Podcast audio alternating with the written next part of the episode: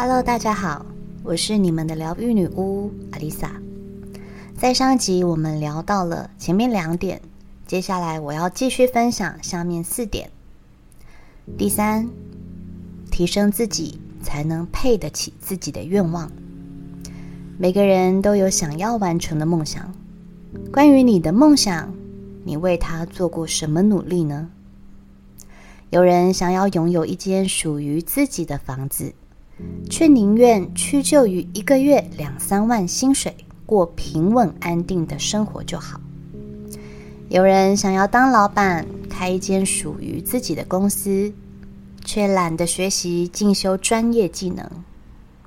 有人想结婚生子，组织自己的家庭，缺乏于社交，有空的时候宁愿窝在家里追剧。不要说神总是不应允你的愿望，这个用膝盖想也知道，除非从天上掉下来，否则怎么可能实现呢？很多时候，并不是踏不出那一步，而是连自己都不认同梦想会成真。每个人都有权利争取自己的幸福，只是如果只在原地打转，又怎么会看见不同的风景呢？如果你现在不行、不会，那么就想办法去提升自己，改变原本的状态。就像我每个星期录制的节目，我总不能每次都讲一样的东西吧？身为身心灵工作者，为了提升自己，为了带给大家内心不同的撞击与共鸣，我得花很多时间看书、找资料、去上课、去进修。但是在做这些事情的时候，我是开心的。在写脚本、在录音的时候，在疗愈每个个案的时候，我也正在疗愈我自己。你说我每个星期花这么多时间做这些，有赚钱吗？还真的没有。但是我做的很开心，也很有成就感。这就是内在神圣力量的启动。只要方向对了。我也相信这股力量会推动我实现所有的梦想。相信被赋予的才华与天分，一旦跨出那一步，一旦与你的内在力量连接上，神圣力量就会源源不绝的从内涌出，提升你，启发你，疗愈你，并且让你拥有任何想要的东西。第四，所有的病痛都是潜意识接收不健康的想法或信念导致的。研究证实，有百分之九十的疾病都来自于情绪，而每一个人每一天超过百分之八十五以上的动作及想法，都是跟潜意识有关。潜意识中包含了我们对事物的价值观、判断能力与心情，可想而知，潜意识影响了情绪，情绪又造成了病痛。要有一副健康的身体，你就得提醒潜意识唤起身体健康的生命力，而不是让潜意识不断的摧残身体宝贵的能量。也听过有人因为健康检查后发现身体出了状况。以现代的医学，大部分的疾病都是可以治疗的，但是因为一发现自己生病，就开始觉得全身都不舒服，疑神疑鬼，陷入恐慌，无形之中给自己植入了一个不健康的潜意识。果然，这潜意识也不负所望的，接二连三的给自己带来更多的疾病。很多事情会不会发生，都是一个概率。当我们越是忧心忡忡的时候，担心或恐惧的事情发生的概率越大。同时，你越是觉得不好的事情可能会发生，不管这件事情发生几率有多小。但对人内心产生的影响却是巨大的。千万不要让你的潜意识制造出病痛给你。相反的，你也可以创造一个健康的潜意识，让自己维持在健康的状态里。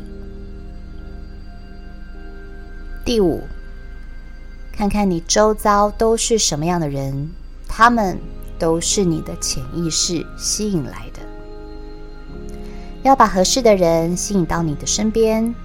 你必须在心中有个理想的界限，而不是照单全收。这会让你的生活圈变得复杂，甚至还会带来不少困扰。有人总是会吸引到有家庭的人，有人总是会吸引到渣男渣女，有人则是容易吸引到在背后捅你一刀的小人。这不是无迹可寻。而是缺少清晰的心理界限，缺乏心理界限，往往很难去无存精的留住真正对你的人生有帮助、愿意与你一同成长的人，甚至还容易让不怀好意的人靠近自己。画下界限，并不是说我们就该做独行侠，就该冷漠，而是每个人。都应该清楚的知道，自己在与各种人际关系中应该保持怎样的分寸。这是为了保护自己，也能减少无用社交所浪费的时间。虽然在过渡期，你得接受一段与自己独处的时间，但是过了过渡期，你会发现，日后迎来的朋友或伴侣，仿佛。都是经过老天爷精心挑选。人到了一个年纪，面对人际关系，如果只是迷信人脉存折，不经挑选，只是收集，也就表示你其实还不够认识自己。第六，不要看轻自己，你绝对比想象中的更有力量。永远不要谴责、批判自己。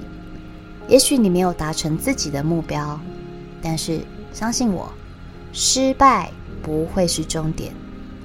当你每时每刻自我觉察内在的情绪与渴望，你将会在过程中，在转弯之后遇上意料之外的风景，而这些风景也会引领着你。抵达另一个更适合你的终点。以上几点跟大家分享，潜意识的威力无穷。这也就是为什么近年来催眠疗愈也成了热门的话题。我们可以借着不断的暗示自己、提醒自己，达到转化思维的目的。而催眠就是直接进入到你的潜意识里。去矫正你的负面想法，并且释放掉它，再重新植入一个对你有帮助的信念到你的脑袋里。我们每个人都有这种能力，只是大部分的人都执着在不甘心、舍不得、放不下的执念里，而让这些执念成为真正阻碍你的绊脚石。在下一集。我将带着大家冥想正面人生观思维的宣言，时常把这些话记在脑袋里，刻在心里。或是你也可以针对自己的状态，写出专属于自己的宣言，让正面潜意识重新被唤醒。这将会对你的人生有很大的帮助哦。我是阿丽萨。我是你们的疗愈女巫，我在九又四分之三月台等你。